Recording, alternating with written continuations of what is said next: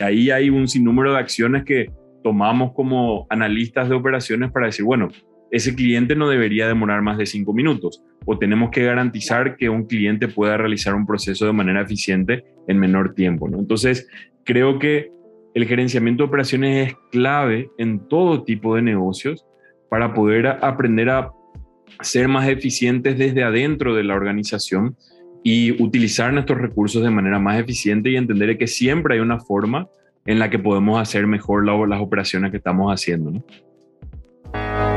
Bienvenidos a UCOM Podcast, un espacio creado especialmente para la comunidad UCOM y el mundo,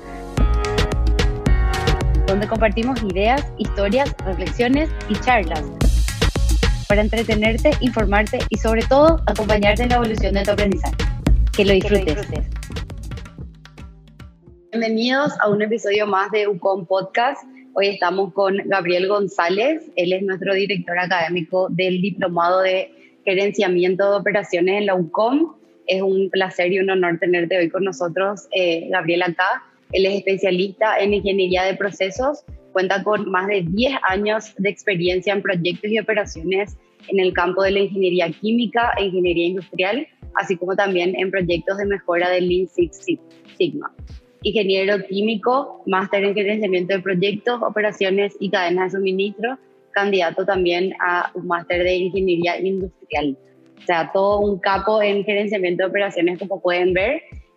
Gabriel, bienvenido. Puedes contarnos un poquitito más de quién sos y qué, qué venís haciendo para que podamos conocerte mejor. Bueno, buen día Mayara, un gusto saludarte. Eh, bueno, gracias por la presentación y gracias por, los comentarios. Eh, bueno, particularmente, sí, yo, inicié mi carrera como ingeniero químico, eh, trabajé mucho tiempo en la industria química aquí en Paraguay, y también, bueno, después tuve la oportunidad de, hacer un par de especializaciones, una maestría en ingeniería industrial que actualmente estoy terminando y también tuve la oportunidad de ir a Inglaterra a hacer una maestría en gerenciamiento de proyectos, operaciones y cadenas de suministros. Y de cierta forma, si bien vengo de un campo más técnico, que, sería la química en particular, eh, lo que siempre me apasionó fue la ingeniería de procesos, ¿no? O sea, aprender a hacer que los procesos, que las operaciones, que las las tareas que hacemos en nuestros trabajos del rubro que fuere eh, sean lo más eficientes posible, sean lo más ágiles posibles. Y eso es lo que, lo que me trajo luego a, venir a, compartir con la UCON también y también con el, con el Lean Six Sigma Institute, que es un instituto de metodologías de excelencia operacional que, que con, con el que también estamos trabajando aquí en Paraguay. ¿no? Qué genial realmente. Y es un tema súper apasionante porque de verdad en muchas organizaciones siempre vemos que, bueno, que hay muchas buenas ideas, que, hay muchos buenos proyectos, pero de repente en, la práctica o en, la ejecución nos quedamos un poco trancados. Entonces está súper bueno conocer este tipo de, eh, de, metodologías de trabajo también que nos ayuden a, a tener mejor ejecución de nuestros proyectos. Entonces, continuando un poquitito con nuestra conversación, quiero preguntarte para que la gente que no conoce también pueda conocer un poco más en qué consiste realmente el gerenciamiento de operaciones. Eh, ok, bueno, el gerenciamiento de operaciones es una disciplina que quizás tiene mucho que ver con la ingeniería industrial o con la administración de negocios también, ¿por qué no? Que se basa en cómo gestionamos y cómo gerenciamos las actividades que hacemos para crear valor en nuestras organizaciones, ya sea eh, en, un en área de servicios, ya sea en una industria de manufactura, eh, ya sea en una panadería o, en, un, en, un, almacén de barrio. Eh, lo que analiza y estudia el gerenciamiento de operaciones es cómo nosotros convertimos o transformamos las entradas de un proceso en salidas. O sea, las entradas son materia prima o un cliente que viene a solicitar un servicio o la información que tenemos sobre eh, los procesos que tenemos que hacer, la mano de obra que utilizamos, el tiempo y cómo hacemos para gestionar esos recursos de manera que esa transformación sea lo más óptima posible, de manera que sea eficiente, de manera que sea efectiva y sobre todo eh, enfocados en lo que el cliente está demandando, ¿no? observando lo que el cliente está solicitando y tratar de enfocar nuestros esfuerzos hacia eso. ¿no? Muy a grandes rasgos sería eso. Obviamente dentro de eso hay un sinnúmero de actividades y un sinnúmero de posibilidades de acuerdo a cada industria también, ¿no? Pero el gerenciamiento de operaciones es gerenciar los recursos que tenemos para transformar o una materia prima en un producto terminado o un cliente solicitando un servicio en un cliente satisfecho con el servicio otorgado. Claro, es todo lo que ocurre en el medio, digamos, desde que recibimos eso hasta que lo convertimos en el, producto final, ¿verdad? ¿Qué importancia tiene esto para la, administración de nuestros negocios? Supongo que tiene algo que ver también con la utilización de los recursos. ¿verdad? Contanos un poco más sobre eso. Claro, en el momento que eh, nosotros nos, eh, nos metemos en el gerenciamiento de operaciones, tenemos un sinnúmero de teorías, métodos, metodologías, técnicas para hacer que nuestros procesos de negocio, sea cual fuera nuestro negocio, sean más eficientes. ¿no? Con más eficiencia eh, nos, nos, referimos a utilizar los recursos de mejor manera. Eso indirectamente o directamente en muchos casos implica una reducción de costos en nuestras operaciones. Por lo tanto, ese sería el primer beneficio o, normalmente el beneficio que más buscamos cuando nos metemos en esto. ¿no? Pero, sin embargo, hay eh, una cuestión de, otros temas muy importantes que hoy en día los consumidores valoran mucho. Por ejemplo, la flexibilidad de los procesos, la capacidad de adaptarse a nuevas realidades o a nuevas situaciones. Creo que desde el año pasado con, con la pandemia, eh, muchas, muchas empresas nos obligaron a, cambiar de una manera drástica y no todas pudieron adaptarse con mucha facilidad. El gerenciamiento de operaciones también estudia eso. ¿Cómo yo puedo hacer que mis procesos sean más flexibles? ¿Cómo puedo hacer que mis procesos sean más ágiles? Porque hoy en día, eh, de cierta forma, los paradigmas de las empresas han cambiado o van cambiando muy dinámicamente últimamente. Antes los consumidores pedían costo o precio, o luego empezaron a pedir calidad o exigir calidad. Hoy en día quizás precio y calidad ya son temas que están eh, como garantizados, por así decir, y empiezan a exigir flexibilidad, empiezan a exigir agilidad. Entonces, ¿cómo podemos hacer eso? Y eso lo estudiamos desde diferentes perspectivas en el gerenciamiento de operaciones. Por ejemplo, si uno va a un banco a, formar fila para hacer un trámite en la caja, el gerenciamiento de operaciones estudia todo lo que ocurre desde que la persona llegó al banco hasta que la persona sale del banco ya con el trámite realizado, ¿no? Y ahí hay un sinnúmero de acciones que tomamos como analistas de operaciones para decir, bueno, ese cliente no debería demorar más de cinco minutos o tenemos que garantizar que un cliente pueda realizar un proceso de manera eficiente en menor tiempo, ¿no? Entonces, creo que el gerenciamiento de operaciones es clave en todo tipo de negocios para poder aprender a ser más eficientes desde adentro de la organización y utilizar nuestros recursos de manera más eficiente y entender que siempre hay una forma en la que podemos hacer mejor las operaciones que estamos haciendo. ¿no? Claro, y tiene también mucho que ver con, con esto que vemos ahora de eh, el user experience, ¿verdad? O sea, la experiencia del usuario y, y cómo eh, también hacer para que los clientes, digamos, tengan eh, como mejor, mejor atención, ¿verdad? mejores procesos a la hora, de, por ejemplo, a la hora de irse a un banco, así como decías, claro, nosotros ya no queremos más estar una hora y media esperando en el banco a cobrar nuestro cheque, ¿verdad? Y, bueno, y ahí también surge un poco el tema de la digitalización y también mencionaba un poco eh, el tema de las metodologías, ¿verdad? Porque como piden flexibilidad, agilidad y demás, es como que tenemos que, utilizar nuevas metodologías también a la hora de, implementar procesos o operaciones en, nuestras organizaciones. ¿Cuáles son algunas de esas metodologías eh, que te parece que hoy son así como fundamentales conocer? Correcto. Bueno, eh, qué bueno que mencionaste lo de la digitalización. Me parece súper interesante comentarlo también, porque eh, en el gerenciamiento de operaciones lo que buscamos hacer es cómo vamos a diseñar un proceso, el proceso que va a correr detrás de, por ejemplo, esa banca online eh, y cómo lo hacemos, ¿no? Cómo mapeamos ese proceso, cómo evitamos que hayan procesos redundantes o procesos innecesarios, cómo hacemos que la experiencia para el cliente sea lo más ágil y sencilla e intuitiva posible.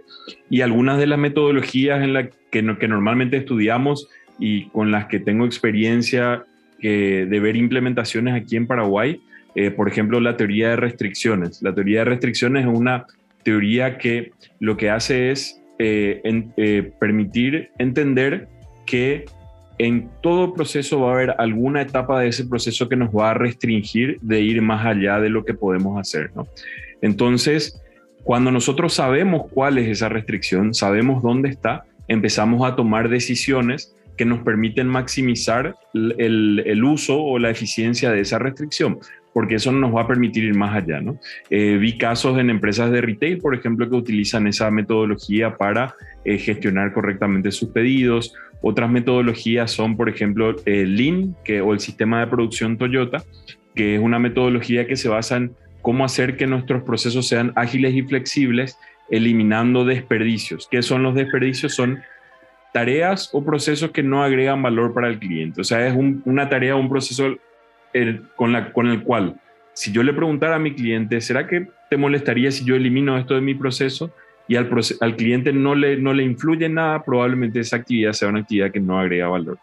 Y bueno, ya, esas son nada más algunas. Después tenemos, eh, dentro del gerenciamiento de operaciones está el gerenciamiento de la calidad, está la planificación de la demanda, la planificación de la producción, la utilización de sistemas de gestión como el ERP, el MRP. O sea, son diferentes metodologías que vamos viendo también dentro del gerenciamiento de operaciones y que son adaptadas obviamente a cada tipo de negocio según sea necesario.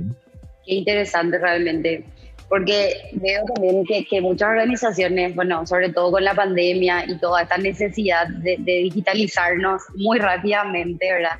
a las organizaciones que de repente todavía no estaban así como muy preocupadas por la digitalización, eh, pero que ya sabíamos que se venía, pero era como algo todavía muy, muy lento, digamos. Em, de repente es un poco difícil tomar la decisión de, bueno, qué ERP me conviene a mí usar, ¿verdad? Dependiendo de qué tipo de organización soy.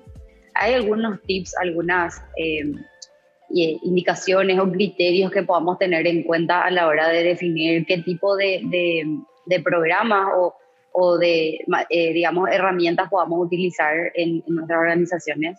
Sí, yo creo que más bien, eh, ¿qué, qué, tips serían para elegir qué tipo de programas? La pregunta sería es, ¿cómo encarar ese proceso de digitalización? Porque, porque muchas veces pasa que eh, las empresas, en las empresas tenemos problemas para gestionar algunos procesos y consideramos o creemos de que ese salto a la digitalización o hacia la, implementación de algún software de gestión dentro de la empresa va a solucionar los problemas que son problemas de procesos.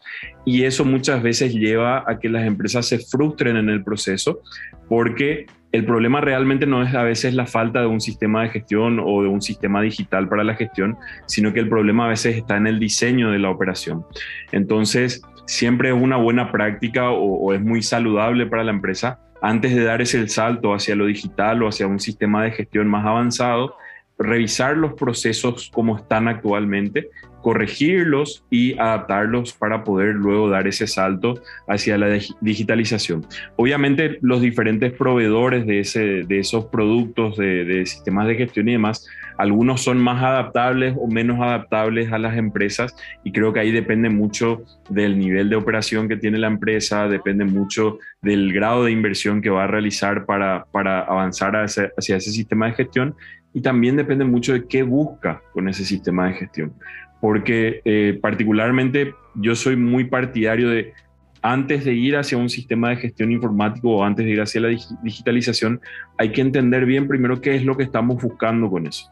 Porque si nosotros no tenemos claro eso y vamos hacia eso, probablemente no terminemos en ningún lado o si es que logramos algo positivo, puede ser nada más una cuestión de suerte. Entonces, creo que el, primer paso antes de avanzar hacia digitalización o, eh, sistemas de gestión o algún software que necesitemos para la gestión es entender primero cómo es nuestro negocio, cuál es nuestro modelo de negocio y cómo esa, esa digitalización va a aportar a nuestro negocio para lograr los objetivos que queremos lograr.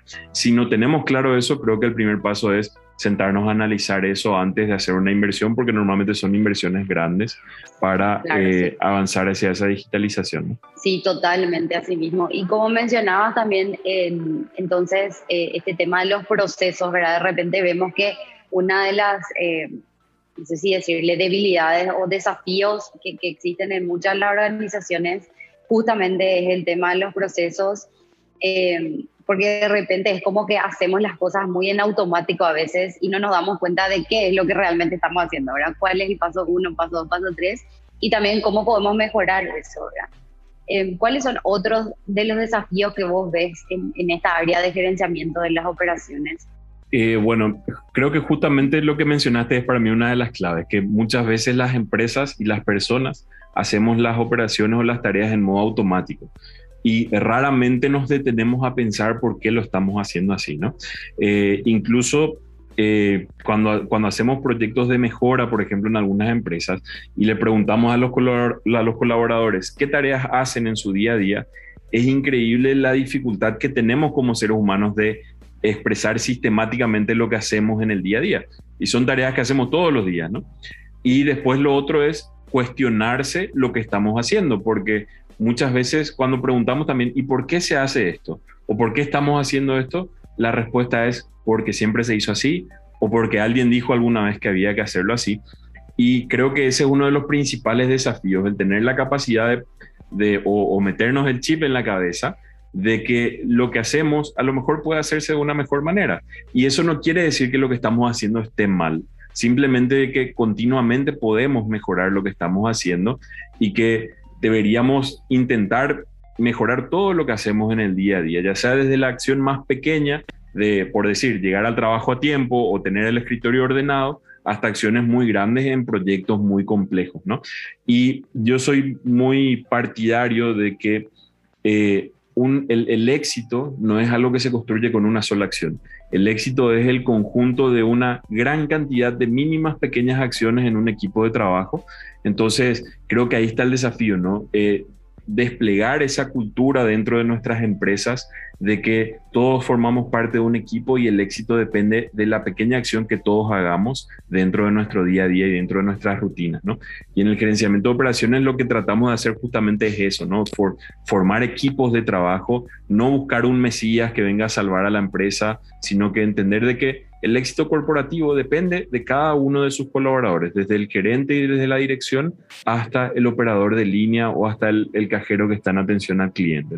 Claro, totalmente. Así mismo, ¿eh? porque hoy en día ya no tenemos más así un solo líder que es el que nos va a salvar. Antes era como que esta la visión, pero ahora ya creo que nos dimos cuenta y sobre todo después de pasar por tanta incertidumbre, ¿verdad? Y, y todo el tema de la pandemia, como que realmente el trabajo en equipo es súper necesario, súper importante eh, y para eso todas las partes tienen que estar alineadas también.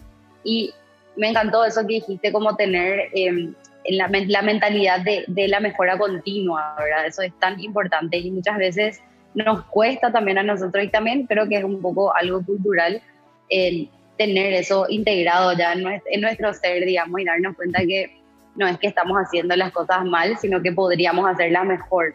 Eso es tan importante eh, tener en cuenta.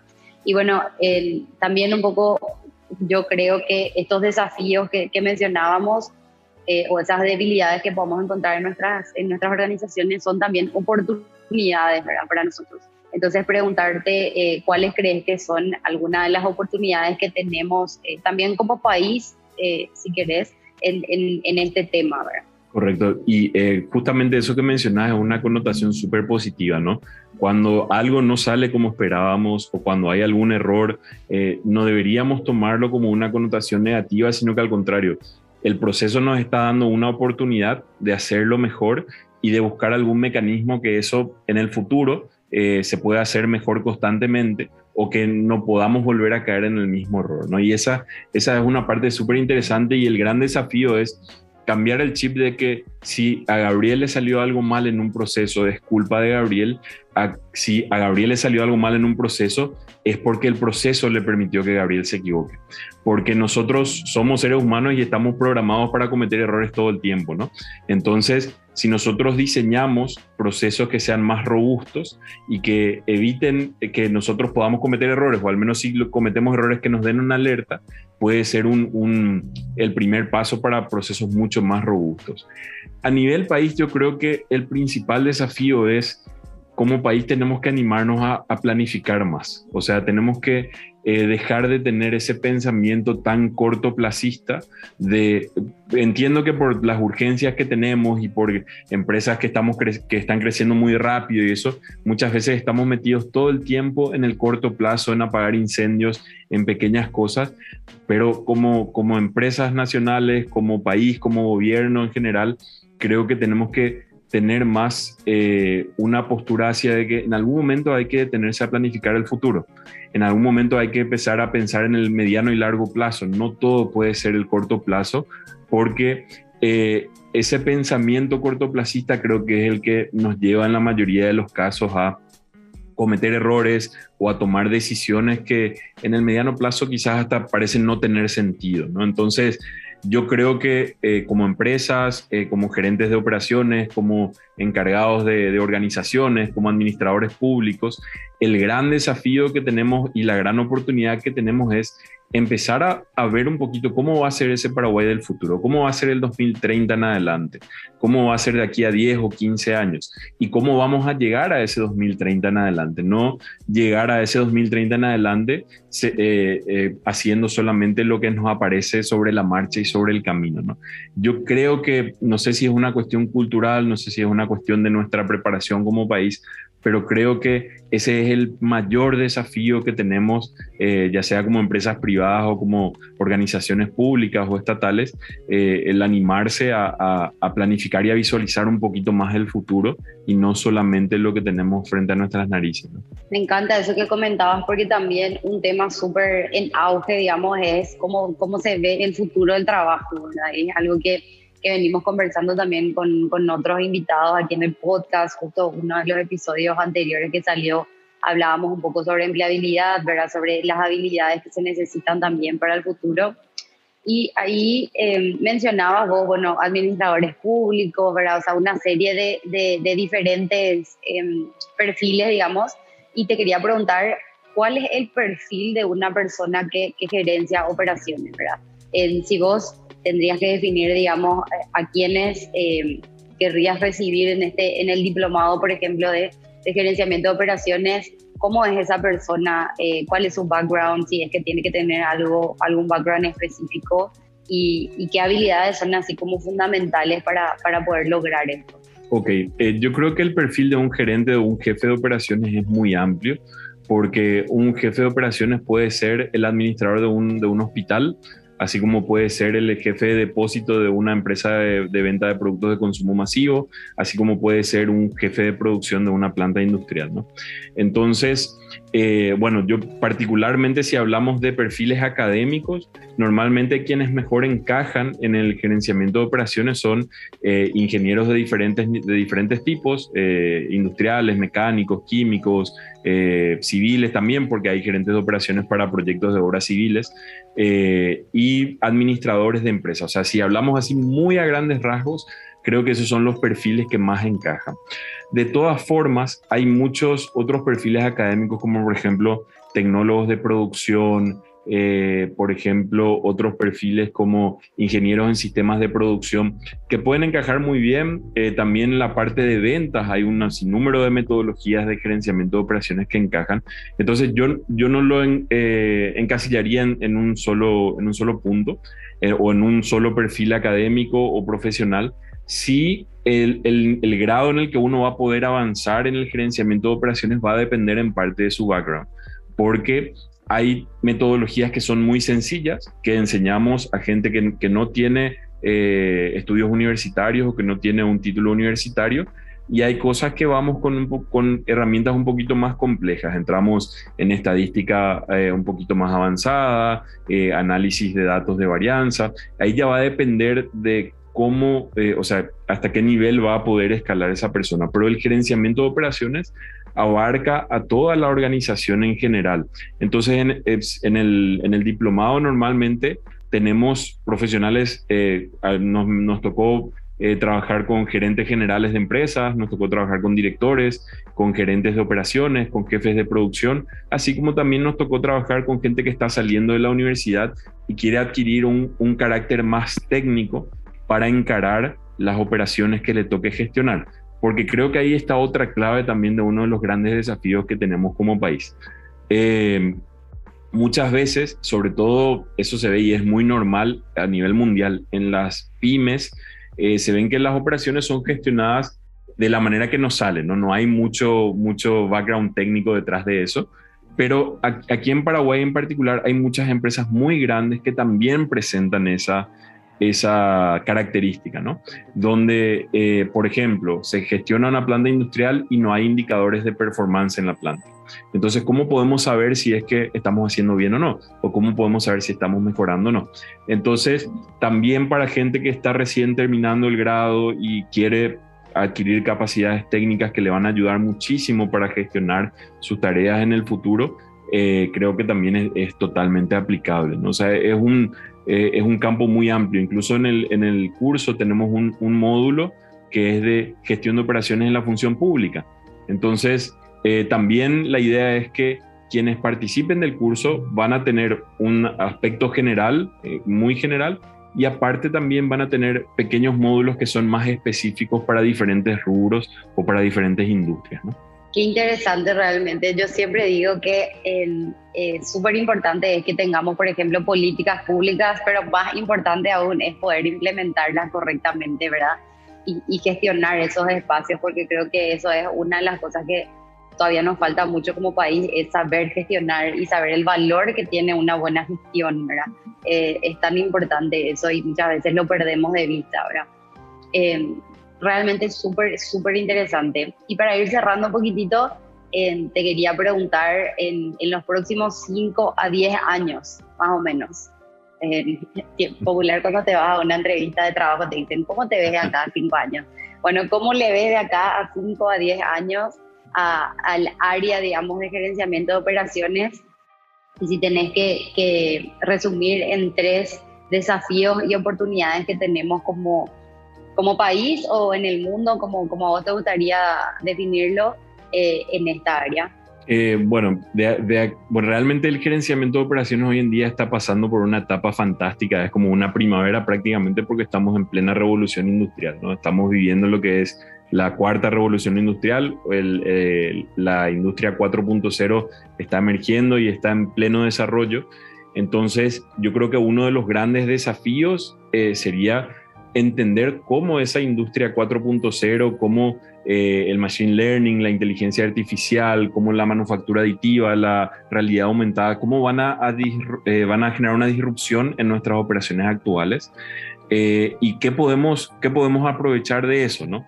Y cómo podemos hacer que nuestros negocios sean más eficientes, más efectivos, que también, eh, obviamente, con lo que tiene que ver con la responsabilidad ambiental y con la responsabilidad social de las empresas, creo que el gran desafío es ahora poder subirnos a ese, a ese carro eh, antes de que se vaya muy lejos, ¿no? Porque si bien en algunas cuestiones yo creo que estamos bastante más atrasados que otros países, aquí tenemos la oportunidad de no necesariamente recorrer todo lo que recorrieron los otros países, sino de subirnos al carro de la digitalización, de la innovación, de la industria 4.0. Eh, y creo que ese es el gran desafío. Y creo que probablemente esta década, bueno, en conjunto con la pandemia, sea una de las décadas donde se generan mayores cambios en la historia de la humanidad en lo que al trabajo refiere, porque los trabajos, eh, bueno, la pandemia nos obligó a hacerlo en, un año, eh, muchas cosas cambiar de manera abrupta, pero de todas formas la industria 4.0 está haciendo que cambien muchas formas de hacer las cosas. ¿no? A mí, por ejemplo, me tocó trabajar con un colega que está implementando realidad aumentada en procesos de cirugías en el hospital de clínicas y utilizan imágenes en tiempo real para poder visualizar lo que están operando y para poder planificar mejor la cirugía. Me tocó ver, bueno, yo soy un fanático de la manufactura aditiva, la impresión 3D, y me tocó ver a este mismo colega imprimiendo eh, a partir de las radiografías y las ecografías o imágenes que se tomaron de un paciente, imprimir, por ejemplo, la fractura de un fémur para poder planificar la operación. Entonces eso ah, genera para los cirujanos, que es un rubro en el cual yo no soy experto, pero genera para los cirujanos todo un mundo de posibilidades y todo un mundo de oportunidades de mejora en sus procesos. Y eso es nada más un ejemplo sencillo, ¿no? pero eh, la industria 4.0 definitivamente va a cambiar completamente la forma de hacer las cosas y depende de qué tan preparados estemos nosotros para eh, unirnos a, ese tren o eh, ir un poco más lento y poder adaptarnos luego con el tiempo. Entonces yo creo que ese es el principal desafío. Veo que creería que en el 2030 tendríamos una industria mucho más digitalizada, mucho más automatizada, si bien la automatización no puede tener cierto temor porque reemplaza a los seres humanos, esa automatización requiere de gente preparada para mantener los equipos, para programar los equipos, para construirlos, para diseñarlos. Entonces, yo creo que es cierto, se va migrando hacia una operación mucho más sofisticada y bueno, y depende de nosotros poder estar a la, altura de poder subirnos a ese tren y, crecer. O sea, podemos dar un salto muy grande en calidad, en efectividad, en eficiencia, si es que logramos eh, aprovechar las ventajas que trae la industria 4.0.